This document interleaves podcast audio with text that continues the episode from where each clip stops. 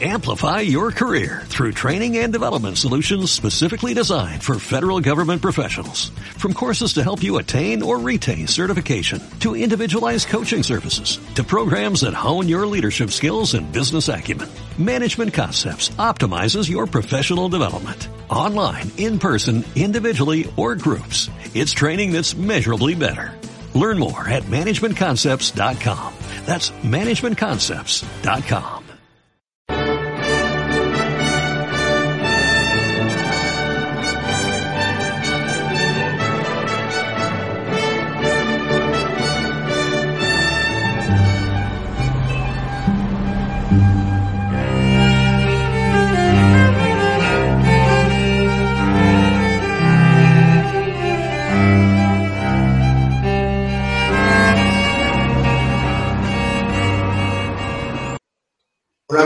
bienvenidos a un nuevo programa de Libertad Constituyente Televisión. Soy Juanjo Charro y hoy conectamos con Héctor Martín Barahona, que está en Dubái. Hola Héctor, ¿cómo estás? Hola Juanjo, muy buenas tardes por aquí, bueno, tardes aquí en Dubái ya de anochecida y muchas gracias por invitarme una vez más a un nuevo programa. Pues hoy eh, vamos a hablar sobre el abismo que se abre entre la Unión Europea y sobre todo vamos a analizar el origen de este abismo, tanto político como económico. Y vamos a empezar a analizar desde, desde la propia fundación de la, Unión Europea y a, y a, analizar su conexión con, con el concepto de Estado de partidos, con el concepto de democracia Así que al principio eh, podemos empezar pues analizando el origen del Estado del partido a partir de la Primera Guerra Mundial. Y, en conclusión, pues eh, intentaremos eh, sacar las, distintas consecuencias que esto ha tenido. Muy bien. Bueno, eh, pues mira, si nos situamos eh, cronológicamente en el final de la Segunda Guerra Mundial, en el segunda, al final de la guerra tenemos las conferencias de Yalta y de Potsdam, ¿verdad? Donde realmente allí los que mandan son la Unión Soviética por un lado y Estados Unidos por el otro, ¿verdad?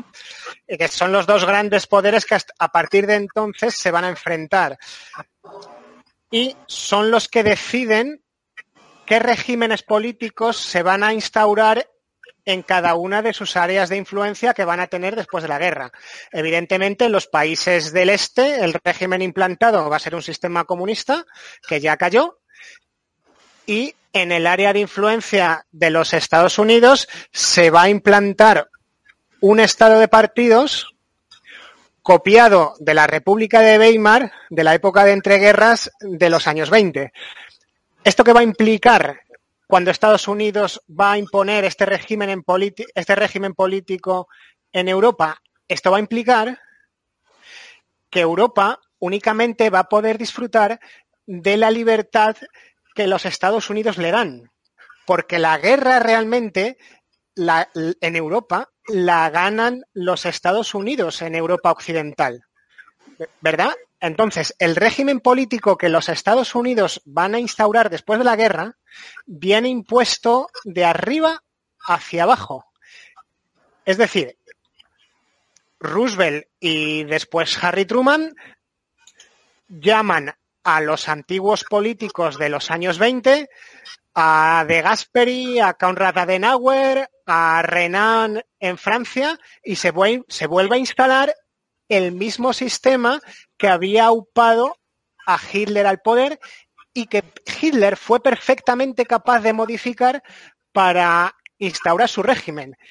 En conclusión, eh, podemos decir que políticamente, después de la guerra, no se progresó nada. El, claro, el estado de partidos que se implanta en Europa eh, tras la Segunda Guerra Mundial, no es un modelo de Estado nuevo.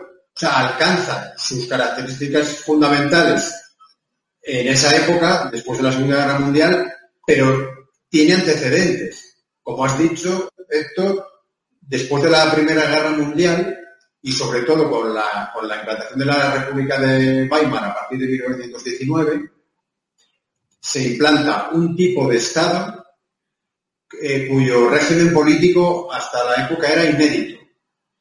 ¿Qué pasó en esa época? Bueno, pues fundamentalmente la cosa parte de, dos factores. Una, eh, Alemania deja de ser un Estado autoritario, eh, deja de ser una monarquía, deja de, ser una monarquía al desaparecer el, el Kaiser, y entonces tienen que fundar una república en principio parlamentaria. Pero esto está enmarcado en un fenómeno que es la influencia tan fuerte que ha tenido en Europa la revolución soviética, la revolución bolchevique. Y en ese momento, en la internacional socialista, se produce una división, una escisión. Los comunistas, con Lenin, se escinden de la, de la internacional, de la segunda internacional, que es la internacional socialista histórica, la marxista, y entonces en el Partido Socialdemócrata Alemán se produce un cisma.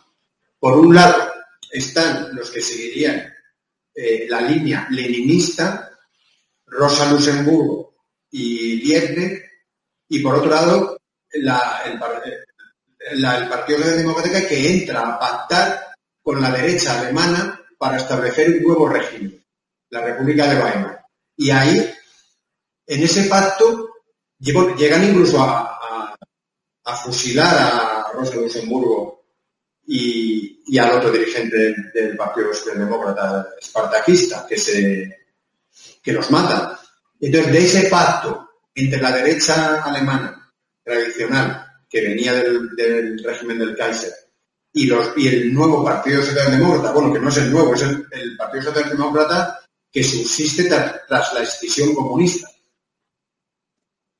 Se forma un régimen en el que se reparten el poder entre el Partido Socialdemócrata y la derecha alemana, de forma que como son los fundadores de, de ese régimen, da igual el resultado de las elecciones, porque aunque gobierne uno o gobierne otro, están los dos en el poder. Eso se hace posible a través del régimen electoral que se implanta, que es el sistema proporcional de listas de partidos. Y en ese sistema proporcional les permite que cualquiera de los dos, tanto los socialdemócratas como los conservadores, puedan gobernar con un 20% de, de, diputados. Además, el, presidente de la República Mm, también tiene la última palabra a la hora de nombrar al canciller, al primer ministro, por lo cual, sean cuales sean los resultados electorales, se puede repartir el poder entre uno u otro partido. Esto, ¿qué pasa? Que se había, eh, en este sistema electoral de la República de Weimar, se había abandonado el único sistema electoral que proveniente de, los sistemas liberales de representación se, se concebía que era el sistema uninominal mayoritario por, con, distritos pequeños y donde solamente un diputado, el que más votos sacaba, representaba ese distrito en el Parlamento.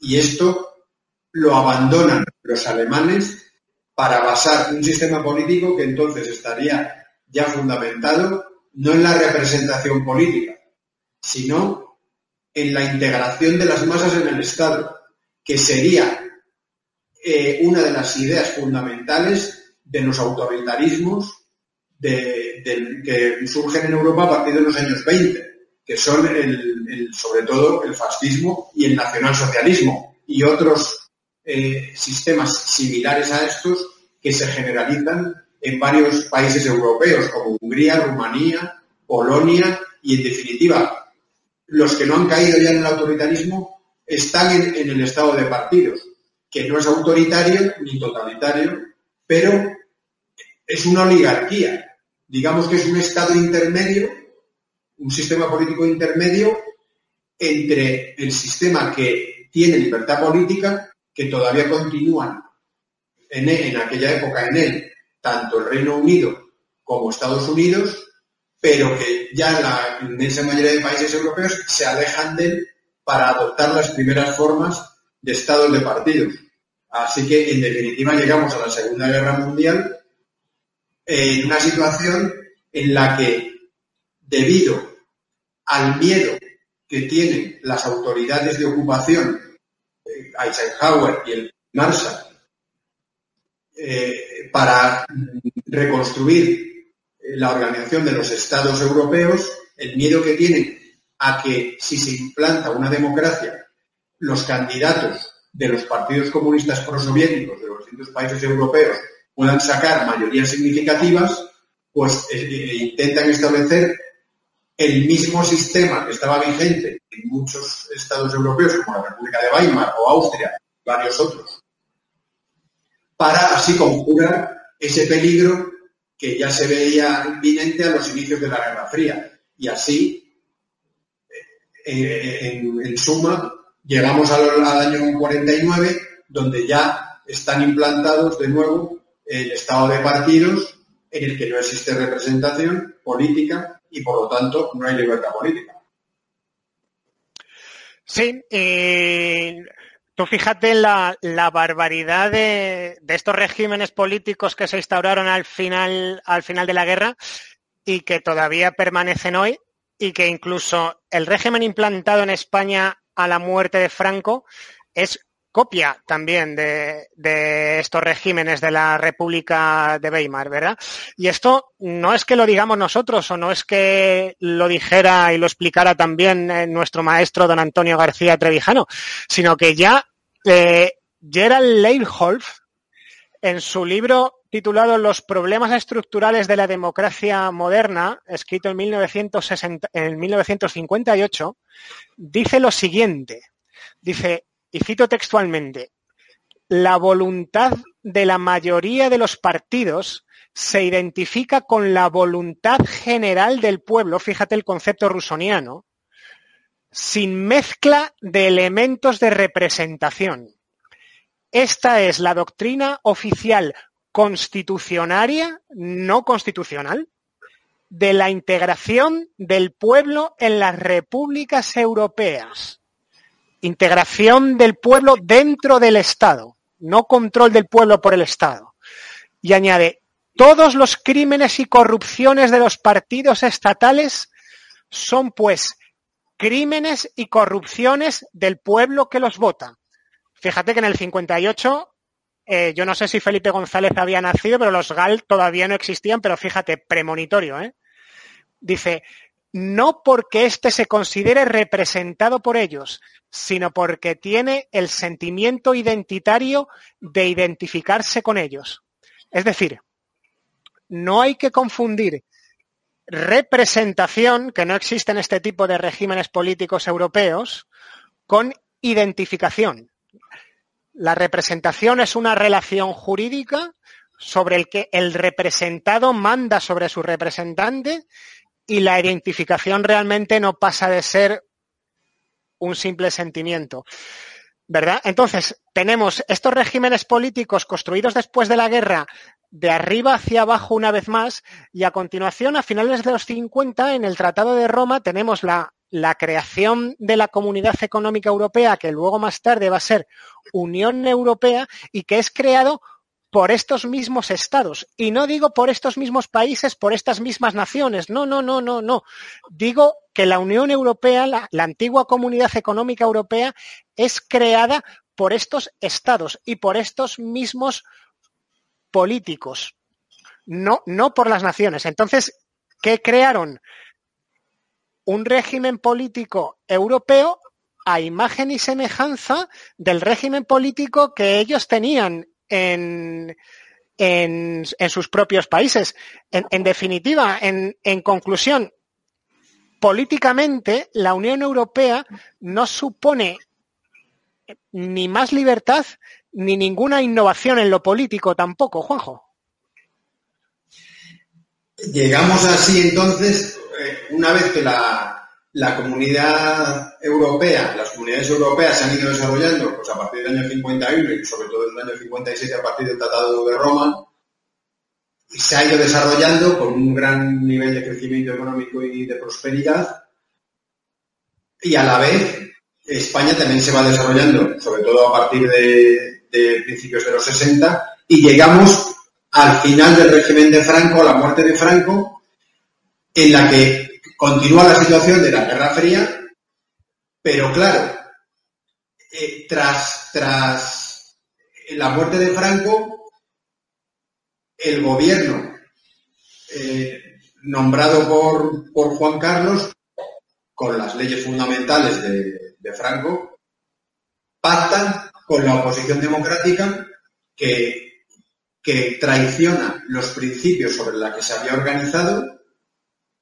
para formar un nuevo estado de partidos y además todo ello promocionado, porque si, vamos, de hecho, si no, no se hubiera podido implantar, todo ello promocionado y planificado también por, por Estados Unidos, por el secretario de Estado Kissinger eh, de, acuerdo con la socialdemocracia alemana. Así eh, decimos, bueno, ¿por qué los Estados Unidos apoyan y fomentan eh, la formación de un nuevo estado de partidos a imagen y semejanza de los que se habían formado en Europa tras la Segunda Guerra Mundial? Pues porque siguen con el mismo temor a la Unión Soviética. Pero claro, aquí ya ha habido una serie de cambios muy importantes la Guerra Fría ya ha avanzado mucho y aunque el, público en general pues eh, no percibía que la Unión Soviética ya estaba empezando a declinar, eh, sobre todo económicamente, e iba ya a empezar a, iba ya empezando a perder la Guerra Fría, los servicios de inteligencia y los gobiernos de los países occidentales sí ya habían percibido este declive.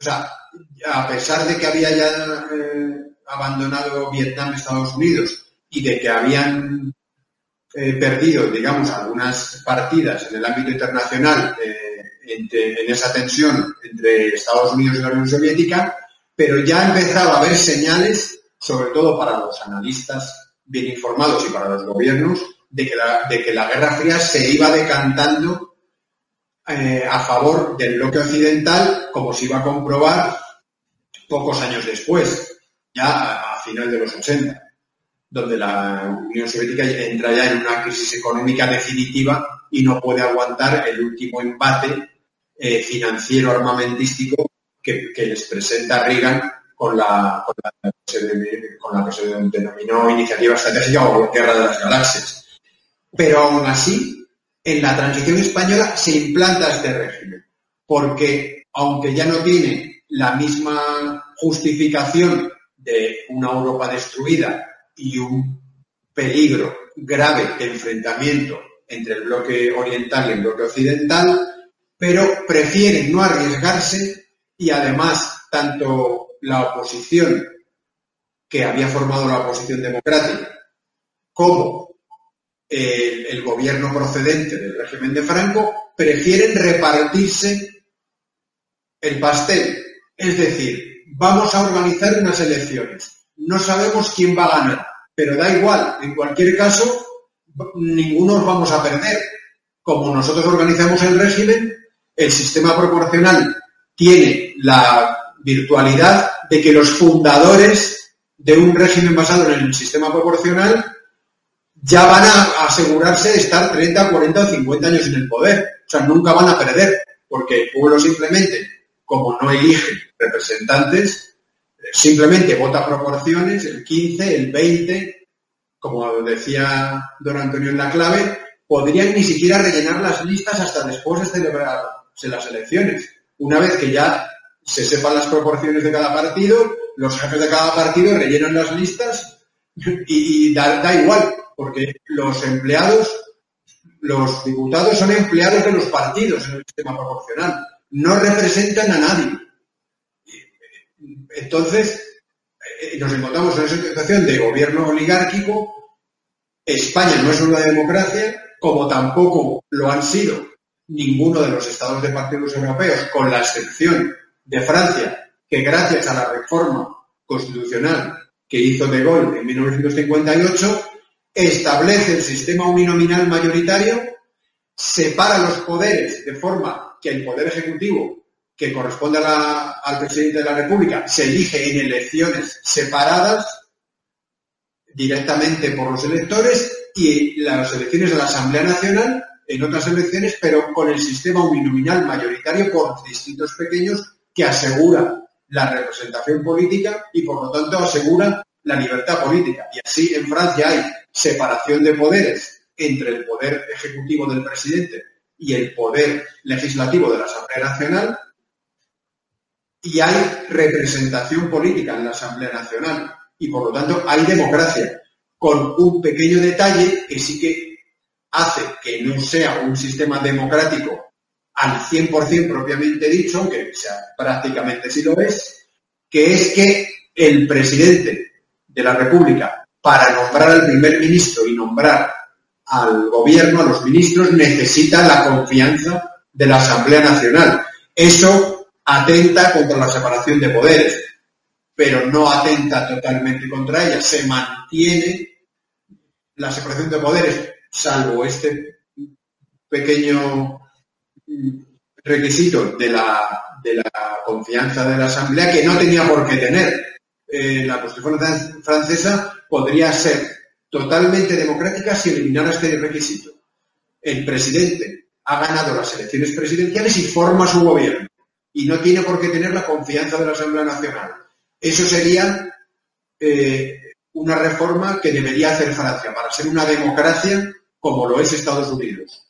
Pero lo que se estableció aquí fue un estado de partidos, como lo hemos definido, en el que no hay representación política ni separación de poderes. Y además, eh, en el nacimiento ya se manifiesta, porque la Constitución no se produce, la Constitución española de 1978 no se produce a través de un proceso de libertad constituyente en el que al pueblo, tras un periodo prudente de un año o un año y medio se le presente no un proyecto de constitución ya cerrado, como se hizo, para que diga si, lo, si, si vota sí o vota no. Eso no es eh, un proceso constituyente. Para que eso, eso es un referéndum plebiscitario, de sí o no. Y si votas que no, nos quedamos como estamos. No, no, no. En, los procesos constituyentes eh, propiamente dichos no son así. Para, para que el, para que el proceso constituyente sea libre, al pueblo, los electores tienen que presentársele al menos dos o tres alternativas, dos o tres esbozos, los que surjan de la, sociedad en ese momento, y elegir cuál de esos dos o tres quiere. O sea, de forma que si vota que no, no se queden en la nada, sino que puedan elegir eh, entre tres esbozos o proyectos.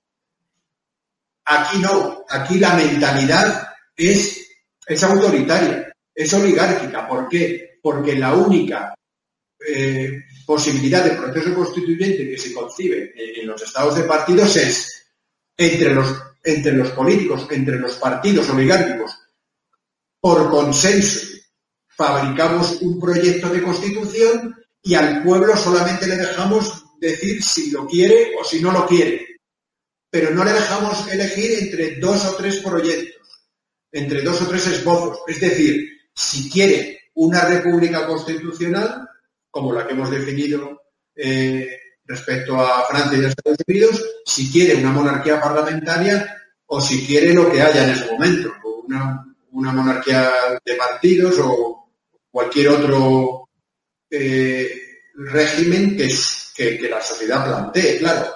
Yo a mí ahora mismo, si se hiciera una, un proceso constituyente, pues supongo que las dos o tres eh, opciones que saldrían para ese referéndum, donde se pueda elegir la forma de Estado y de gobierno, pues sería la República Constitucional, la monarquía parlamentaria o la monarquía de partidos, o cualquier otro tipo de sistema político, quizá una monarquía presidencialista, no lo sé, que es un ejercicio teórico que un día se hizo eh, eh, antes de nacer la Junta Democrática, del que podemos hablar en otro programa.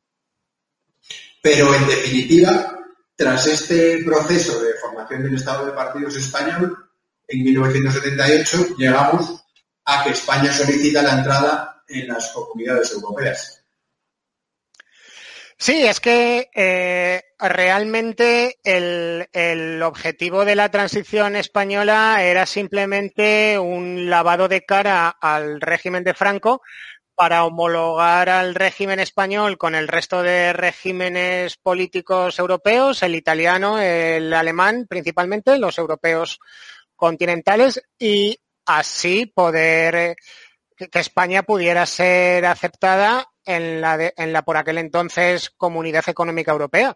Pero realmente, como magistralmente has explicado, fue un simple lavado de cara de pasar de un partido único estatal, Falange Española o Movimiento Nacional, eh, como se llamara, pasar de ese régimen de partido único estatal, pasar a un régimen de varios partidos estatales. ¿Y realmente cómo se hizo? Pues integrando al resto de partidos de la clandestinidad dentro del Estado y no integrando y no, y, no surgiendo esos partidos de la sociedad civil, exactamente igual que en Europa, de tal manera que cuando la Constitución está aprobada, ya eh, ocho años después de aprobarse la Constitución, es cuando se produce la, la incorporación de España a la, a la Unión Europea. Otra vez de nuevo, sin, sin referéndum y porque sí, porque el gobierno lo dice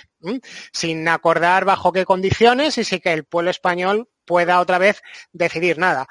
Mm, no vamos a decir aquí que la idea de comunidad económica europea, que la idea de mercado común, que la idea de libre circulación de bienes, servicios, capitales y personas fuese mala, eh, que no lo es. Lo que realmente empezó a ser incorrecto fue el paso de la Comunidad Económica Europea a la Unión Europea, el Tratado de Maastricht. Esto lo explicó magistralmente también Margaret Thatcher en un artículo justo después de dejar de ser primera ministra británica. Es un artículo del, del año 92, cuando yo ya estaba John Mayor de Premier, me parece, que dice, se está, dice, el, Tratado de Maastricht y la moneda única son dos cosas que van de la mano. Y se está hablando de que si no nos integramos en Maastricht, en Europa va a haber dos velocidades y nosotros nos vamos a quedar en el carril de los lentos. Pero dice Margaret Thatcher, si nos quedamos fuera de Maastricht, el Reino Unido no se va a quedar necesariamente atrás, sino que se va a quedar aparte. Y si nos quedamos fuera de Maastricht y por tanto fuera de la Unión Europea, que Margaret Thatcher, insisto, lo entendía como conjunto, nos vamos a quedar aparte de un conjunto de países que se quedarán estancados. Esto lo escribe Margaret Thatcher en el, en el año 92 y bueno, pues eh, ahora estamos en el, en, el dos, en el 2020, ¿verdad? 28 años después, y no hay, más no hay más remedio que reconocer que esta señora tenía razón. Después de Maastricht vino la Unión Monetaria, donde una vez más el pueblo español perdió soberanía, en este caso monetaria, desde el año 86 ya se había producido un proceso de desindustrialización de España y un proceso económico también muy perjudicial para eh, la economía agraria de muchas provincias españolas. De tal manera que hemos llegado al tiempo actual, a 2020, con más de dos tercios del Producto Interior Bruto español que proceden de los servicios, gran parte de esos servicios no son de un alto valor añadido porque son turismos, porque son, eh, porque provienen de servicios al turismo. Y eso, si lo compruebas ahora mismo con cómo han encajado la crisis cada una de las provincias españolas, las que lo han encajado mejor, las, las que han sufrido menos esta crisis del coronavirus han sido Madrid, donde está la tecnología, y servicios de alto valor añadido. Y la otra región de España donde menos impacto ha tenido el coronavirus ha sido la región norte, fundamentalmente el País Vasco, que es la región más industrializada. ¿Dónde ha sido la región que más ha sufrido esta crisis del coronavirus? Fundamentalmente Andalucía y resto del sureste español y Canarias. Regiones que tienen más del 50% de su Producto Interior Bruto dependiente, dependiente del turismo. ¿Qué pasó? Que ni cuando entramos en la Comunidad Económica Europea eh, se preguntó nada al pueblo de en qué condiciones había que entrar y si que se quería entrar o no se quería entrar. Y cuando se entró en la Unión Monetaria, se crea el Banco Central Europeo y con la consecuente pérdida también de soberanía monetaria, con la consecuente pérdida de eh, que cada nación pueda decidir cuál es su presupuesto nacional, sin que cada nación pueda decidir eh, eh, cuál va a ser su déficit cada año y también importantísimo, sin que cada nación pueda decidir qué deuda emite y en qué forma sino que actualmente toda la deuda pública que, que, tiene el Estado español o el conjunto de las administraciones públicas es el Banco Central Europeo el emisor. O sea, date cuenta al nivel de eh, soberanía eh, que hemos llegado, ¿verdad? Y es que Aznar lo que tenía que haber hecho era haber cogido un grupo de economistas del Estado, del Ministerio de Economía y, decir, señores, dejen lo que están haciendo y se me ponen a estudiar esto, ¿verdad? Y, y, dentro de tres meses me lo presentan, me lo explican y una vez que me lo hayan explicado a mí, yo se lo presento al pueblo español, les digo lo que hay, les digo en qué consiste y, y lo sometemos a referéndum. Y por supuesto, nada de eso se hizo. No, es, hemos llegado a la época de Rajoy. No, es que hay que hacer esto porque lo dice Europa. Oiga, ¿y Europa quién es para decidir en qué lugar de mi salón tengo que colocar el sofá?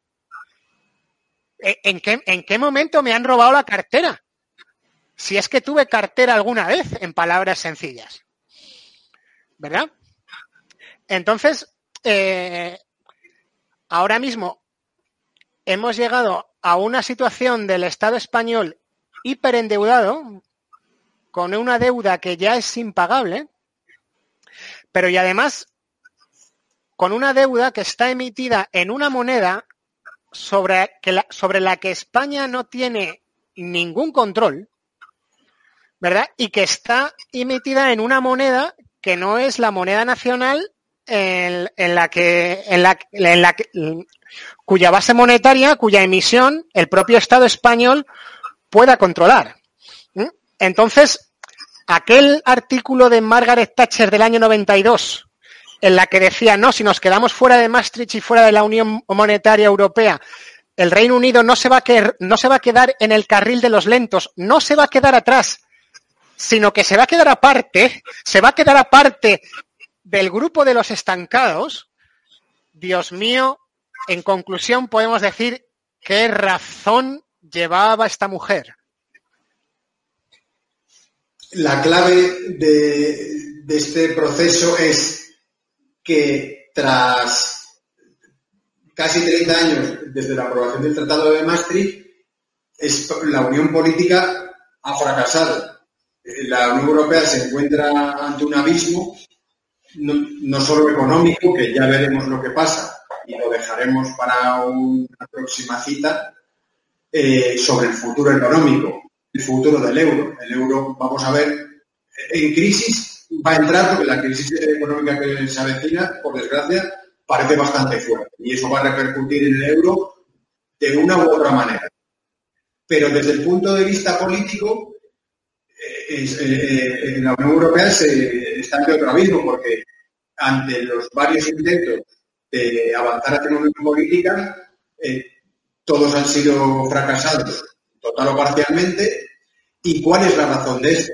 Pues que España, dentro de Europa, y otros países del sur son muy europeístas. Los países menos desarrollados suelen ser más europeístas porque creen que se van a desarrollar más dentro de la Unión Europea y además que se les va a pegar algo, o sea, más ortodoxia en las políticas económicas y en la legislación. Pero, ¿qué ocurre? Que no existe una conciencia política europea. Y además, no puede existir, porque para que exista una conciencia política europea, tiene que haber una libertad política en las naciones europeas para que construyan una entidad, una entidad superestatal, porque la entidad supraestatal que ahora es la Unión Europea es una especie de supraestado de partidos, porque como está compuesta de estados de partidos, salvo el caso de Francia, pero es uno entre 27, pues es un supraestado de partidos que nunca puede tener conciencia política nacional. Muchos europeos yo me incluyo y creo que prácticamente todos los repúblicos, los asociados del MCRC, si somos europeístas también, nos gustaría que en el futuro hubiera unos Estados Unidos de Europa, pero basados en la libertad política. Y una vez que los países europeos tengan establecidos sistemas democráticos basados en la libertad política, en la representación y en la separación de poderes, entonces podrán construir una federación europea claro. Mientras no. Europa seguirá siendo un concepto geográfico, por supuesto, histórico, cultural, pero político no. Porque las instituciones de la Unión Europea están hechas de imagen y semejanza de los estados de partidos que la componen. Así que, Héctor, bueno, llevamos ya más de media hora, nos hemos pasado bastante de tiempo, así que tenemos que dejarlo aquí. Eh, porque lo que se nos queda en el tintero, que es mucho, pues lo, cometeremos en un, en un futuro programa cercano. Sí, la verdad es que se nos ha quedado, se nos ha quedado en el tintero una, una barbaridad de cosas. Pero bueno, mm, tenemos que hacer otro programa, ¿verdad?, sobre el Reino Unido, la distinta concepción del Reino Unido como Estado, tan distinto a los Estados-nación europeos y también hablar de los nacionalismos que tiene ese Estado y ponerlos en comparación con los mal llamados nacionalismos españoles que son, que son estatalismos y decir cómo el Estado, decir cómo el, el nacionalismo escocés y el irlandés tienen su razón de ser, mientras que el, el nacionalismo español no es más que gente que quiere su propio estado de partidos para, para ellos solos, ¿verdad? No sé. Mm, eh, mm, entonces, eh, sí, cerrando, eh, no es que al edificio de la Unión Europea le hayan puesto una bomba y por eso se cae, sino que el edificio de la Unión Europea no tiene cimientos sólidos en la, en la libertad política colectiva de abajo para arriba, sino que fue construido mal, de arriba para abajo, se, se hizo, se empezó la casa por el tejado, y entonces en cuanto ha venido una simple ráfaga de viento que tarde o temprano vendría, pues al no tener cimientos por eso se cae, ¿verdad? Claro, ha llegado a ser, bueno, es lo que es una, una organización internacional de integración que ha intentado ser una comunidad política, pero se ha encontrado con la, con la inexistencia de conciencia política europea. Así que nada, eh, Héctor, pues, pues muchas gracias por participar en el programa y muchas gracias a todos amigos por seguirnos y hasta un nuevo programa de Libertad Constituyente. Un abrazo a todos. Hasta la semana que viene, amigos.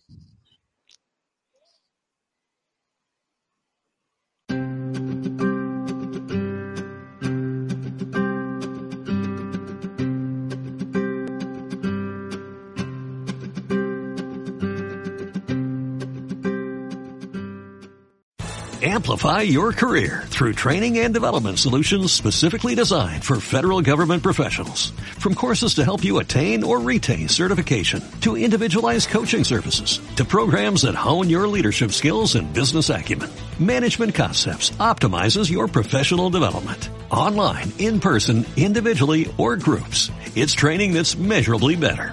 Learn more at managementconcepts.com. That's managementconcepts.com.